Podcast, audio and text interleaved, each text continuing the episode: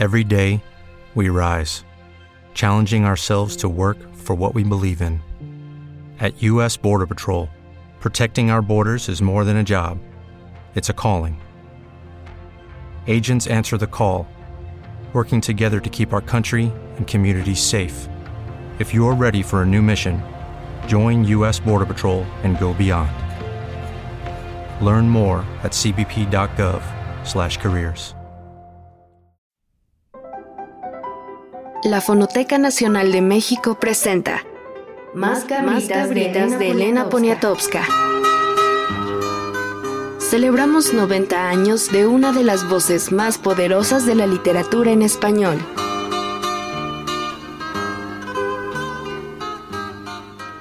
Capítulo 3. Mujeres activistas.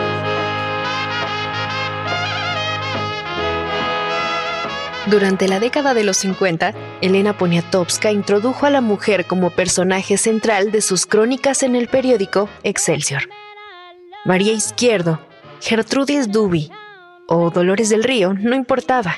Elena entrevistó a las mujeres más trascendentes de mediados del siglo XX. Todas ellas, incluida la entrevistadora, cabritas en el sentido popular de la palabra una mujer ladina. Perdí la tranquilidad. Ella me clavó una espina que no me puedo arrancar.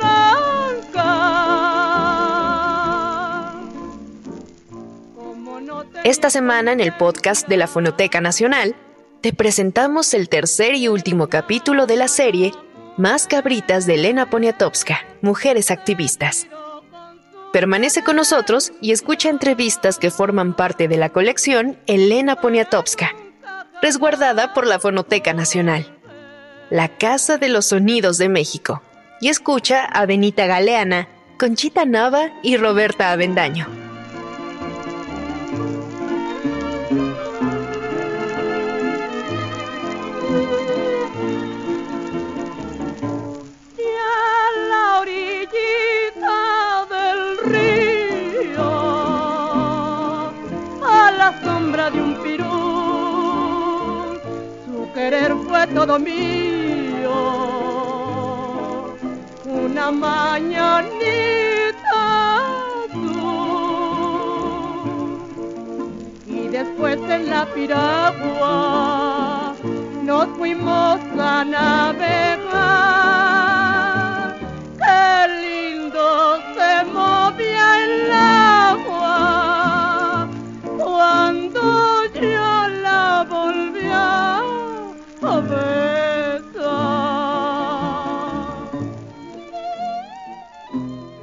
Escuchaste Mujer Ladina como música de fondo, interpretada por Lucha Reyes, acompañada por el conjunto de Armando Rosales.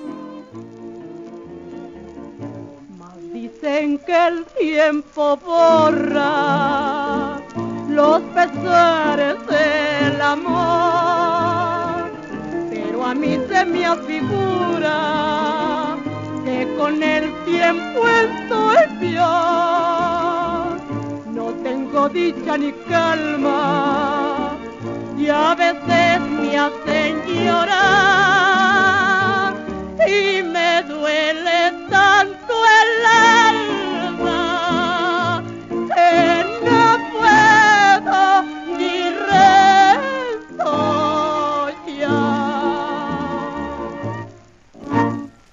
Benita Galeana, militante desde muy joven del Partido Comunista Mexicano, fue entrevistada por Elena Poniatowska. A lo largo de casi una hora de conversación, donde a momentos ambas olvidan la presencia de los dispositivos de grabación, tocaron temas íntimos y también de interés público. Mientras comparten experiencias como madres, también reflexionan sobre la presidencia de Plutarco Elías Calles, o bien evocan los momentos de principios del siglo XX, cuando un proceso fisiológico como la menstruación era tabú y debían enfrentarse a él en la secrecía.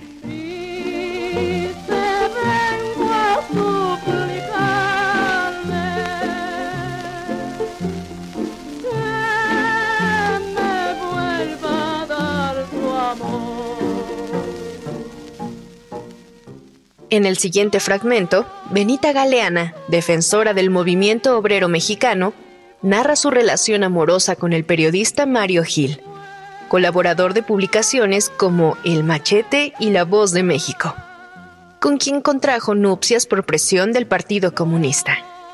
La grabación, que no fue ideada para su publicación, obviamente tiene momentos de interrupciones, risas y ruidos del ambiente los cuales enriquecen la humanidad de este archivo sonoro.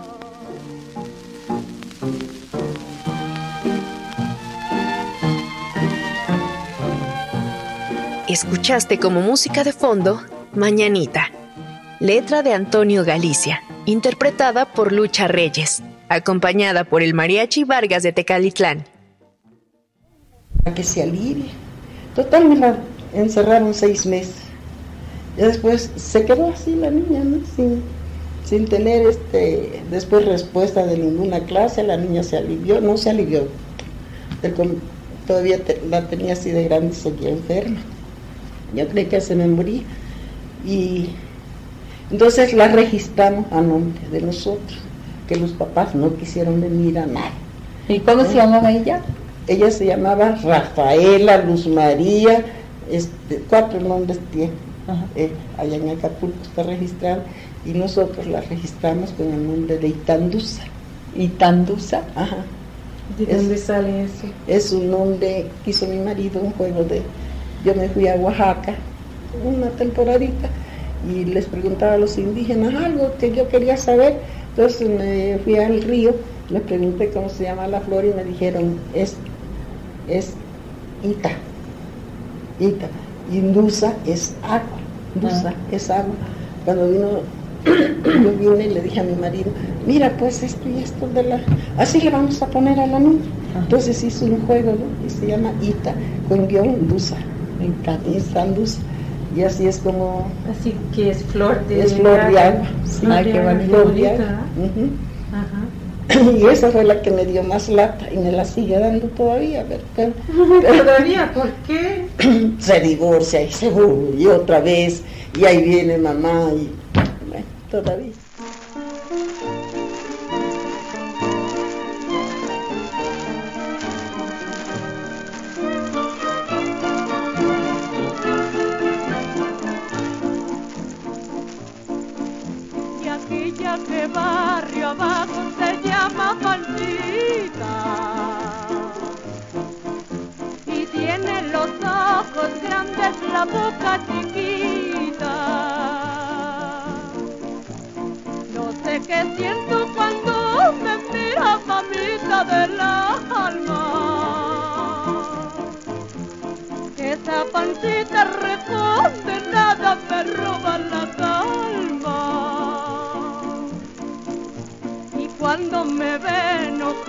Se ríe y se carcajea ya luego me ve temblando, me llena de labia. No sé qué hacerle,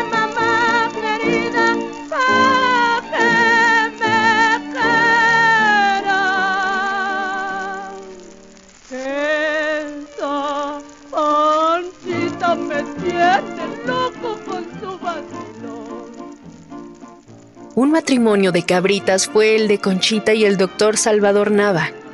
Conchita Nava, junto con su marido, fueron pioneros en el uso de la resistencia civil pacífica y siempre tuvieron un papel opositor contra el gobierno del Partido Revolucionario Institucional.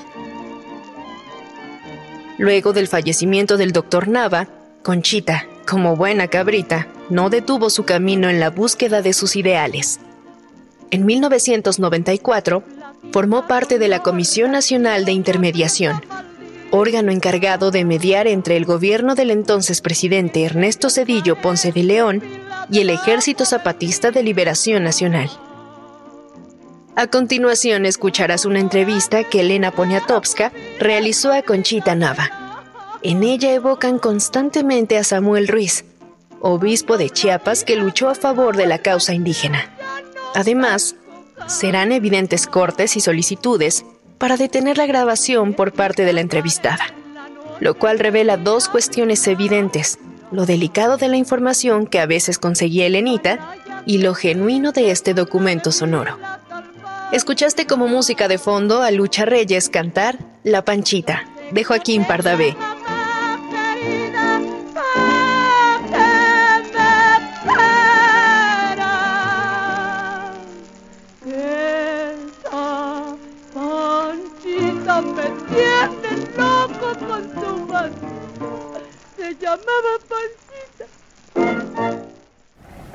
¿Y usted cómo fue que entró a todo lo del zapatismo?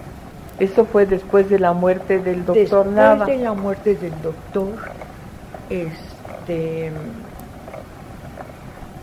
me habla un día Miguel Álvarez y me dice, señora, le va a hablar don Samuel, porque ya de saber lo que está pasando.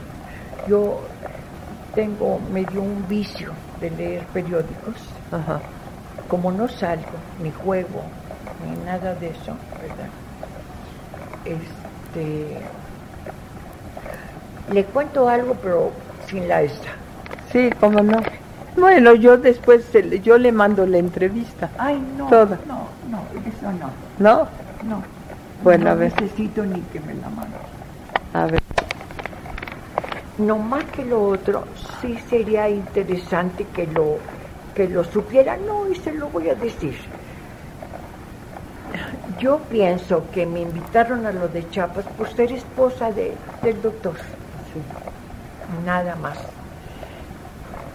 No. Por ejemplo, lo que se le pedía a los indígenas que se dieran, ¿verdad?, a lo que quería el gobierno. Y el gobierno, bueno, hay un aparato de este tamaño que se ponía en las plenarias donde se hablaba de todo eso que se discutía, ¿no? Claro.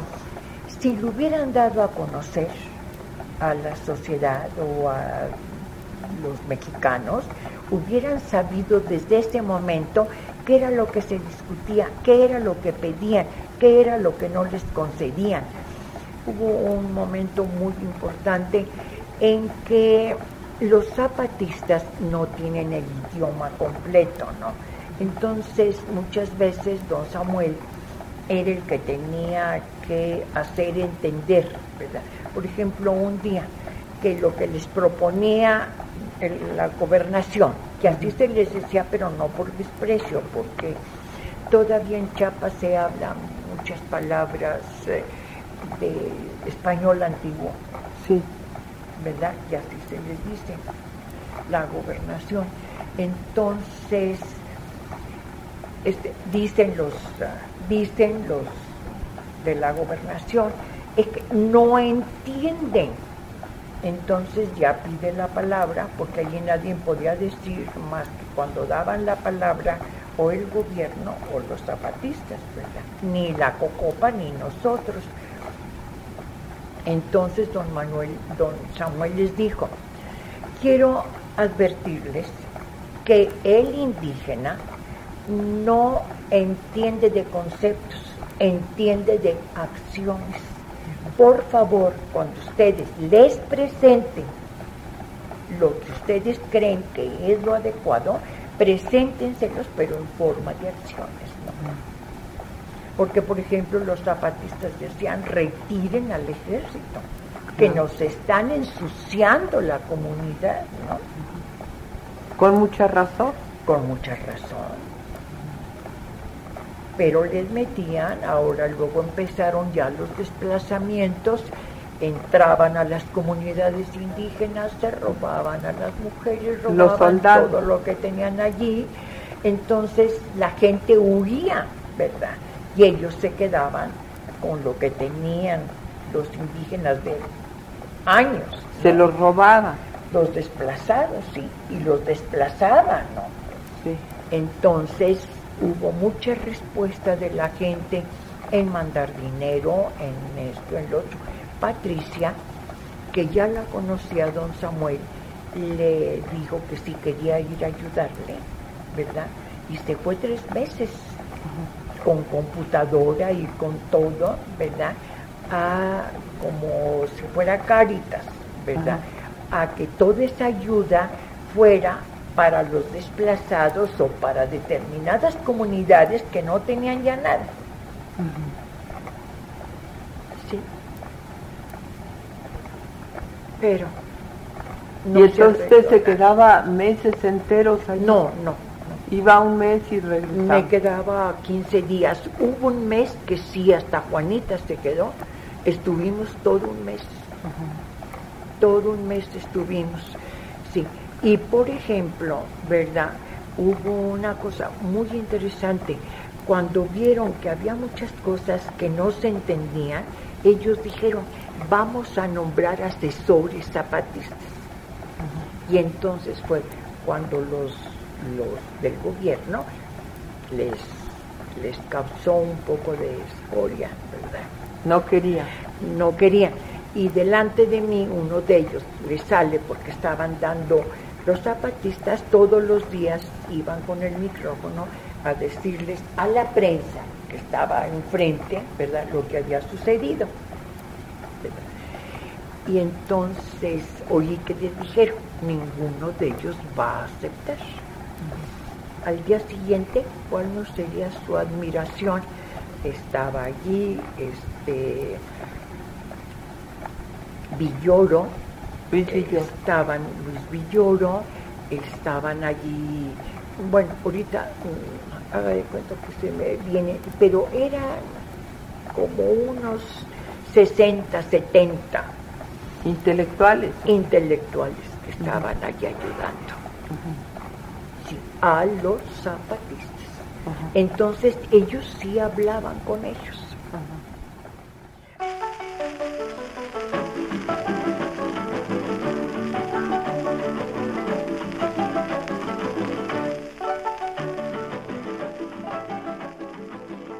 La profesora normalista Roberta Bendaño fue otra cabrita que estuvo inmersa en el movimiento estudiantil de 1968.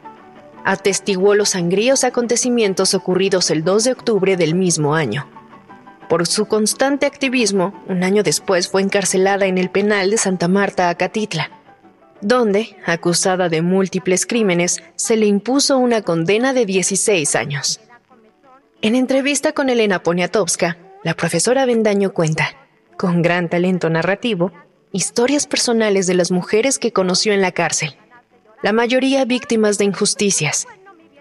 A lo largo de estas narraciones, resalta la diferencia entre las presas con dinero y sin él, factor diferencial para el estilo de vida en el encierro y bailando quedito así gozarás. En ayunas hay que vacilar, ándale pronto que se va a acabar esta polquita de ritmo sensual. Algo sabroso ya no hay cosa igual, su bamboleo es algo ideal. Ahora vente y entrale en ayunas, mi bien con soltura también, y ansiedad nada más. Si bailas con gran sabrosura también, mi cariño para ti será. Esta polca que es toda emociones, mujer, en ayunas te quedas y bailas así. No la cambio por grandes razones, porque completito he de ser para ti. Escuchaste como música de fondo Entrale en Ayunas, de Víctor Huesca, interpretada por Lucha Reyes, acompañada del trío Hermanos Huesca.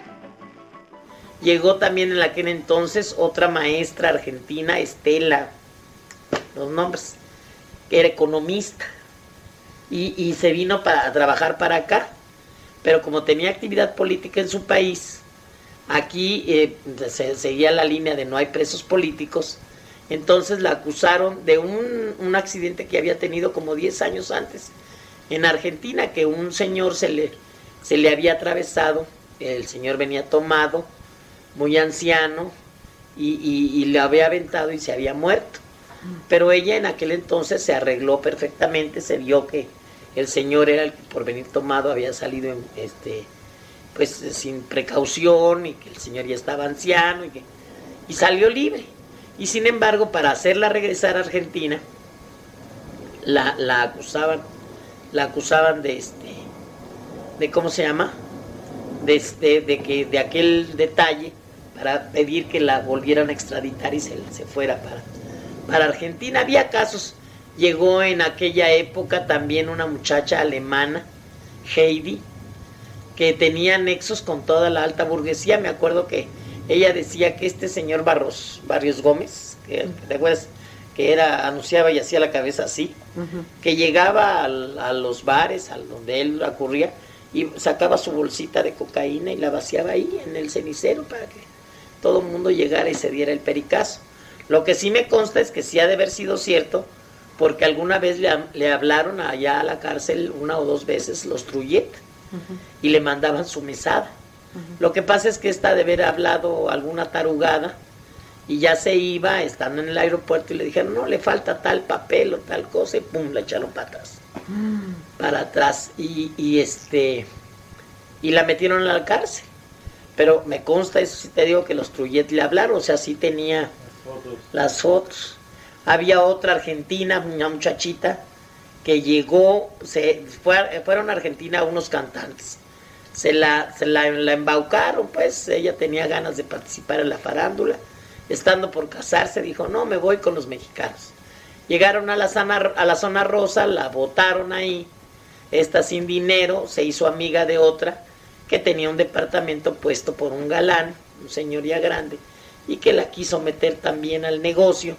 Supuestamente Teresa no quiso, y entonces la otra la acusó en plena Navidad de que la había robado 10 mil pesos. Mm. Y en plena Navidad la meten al, a, Lecumberri y la trasladan después a cárcel de mujeres. Ella escribe a la mamá y la mamá viene de Argentina volada con una carta del que entonces era el presidente de allá para el presidente de acá, de que la dejaran salir, sí, sí la dejaron salir, nada más que la, la deportaron, de, de, ahí salió a gobernación y de gobernación para, para Argentina.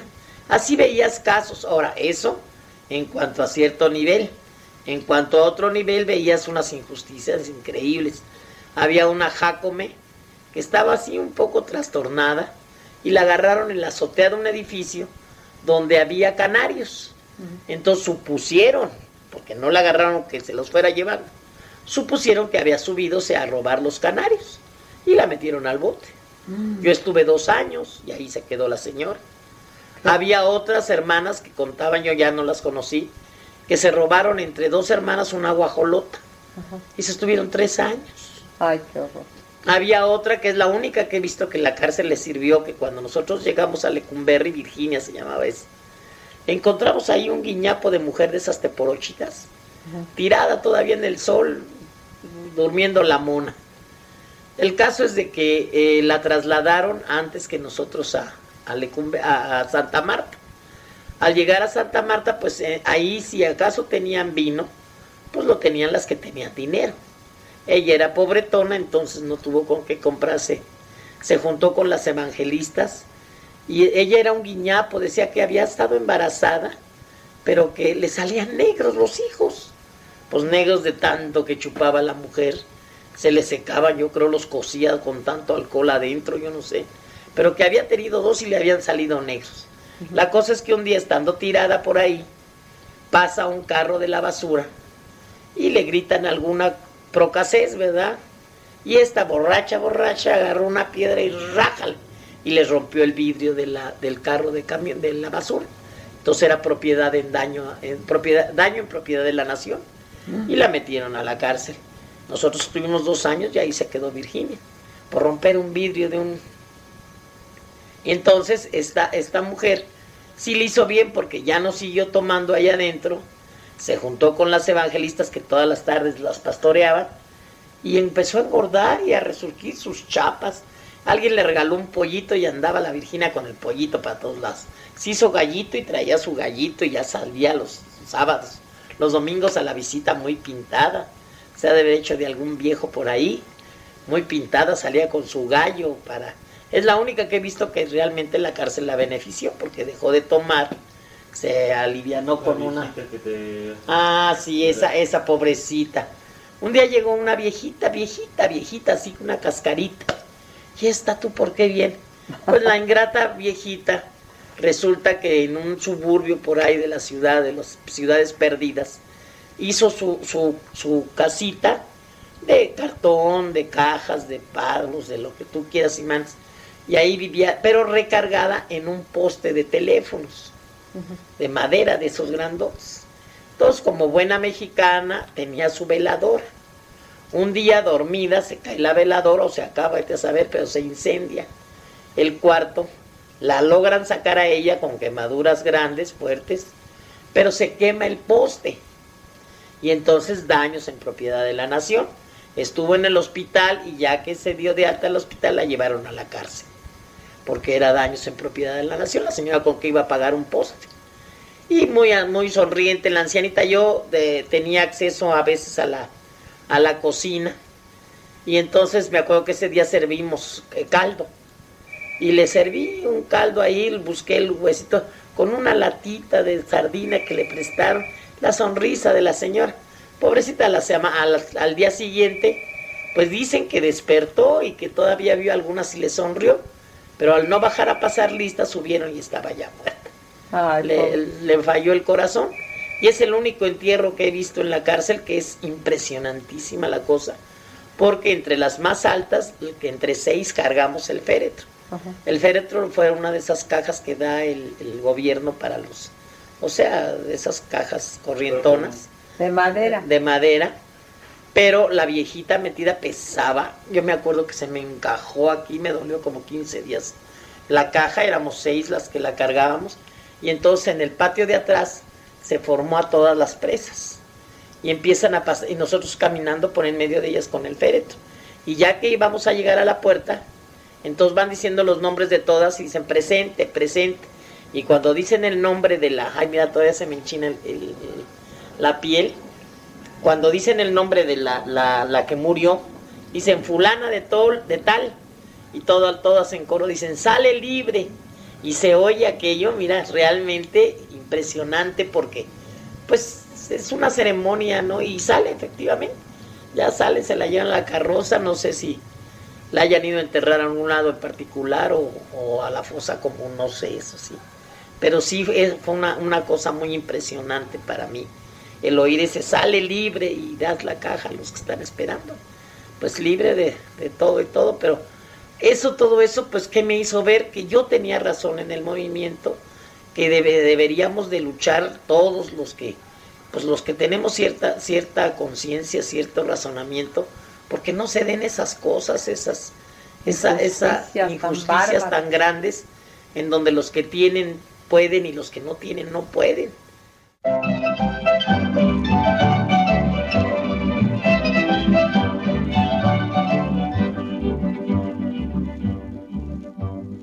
El pícaro se colote, duerme sobre aquel nogal, esperando tamaño pote, que canijo de animal y es que en ese manantial, un tecito del establo, es donde se bañan todas las... Escuchas como música de fondo a Lucha Reyes cantar El Tecolote, del compositor Alfredo de Orsay, con acompañamiento de la orquesta de Armando Rosales. Ay, cómo estará bonito, yo quisiera estar así.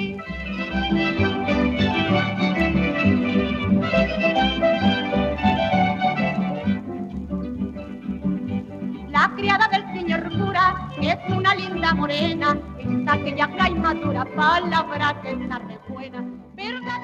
En la Fonoteca Nacional, Casa de los Sonidos de México, puedes visitar la Audioteca Octavio Paz y consultar la colección Elena Poniatowska, resguardada por esta institución. También puedes escuchar los primeros testimonios de la música de Lucha Reyes y muchos otros cantantes mexicanos. Consulta los horarios en la página fonotecanacional.gov.mx.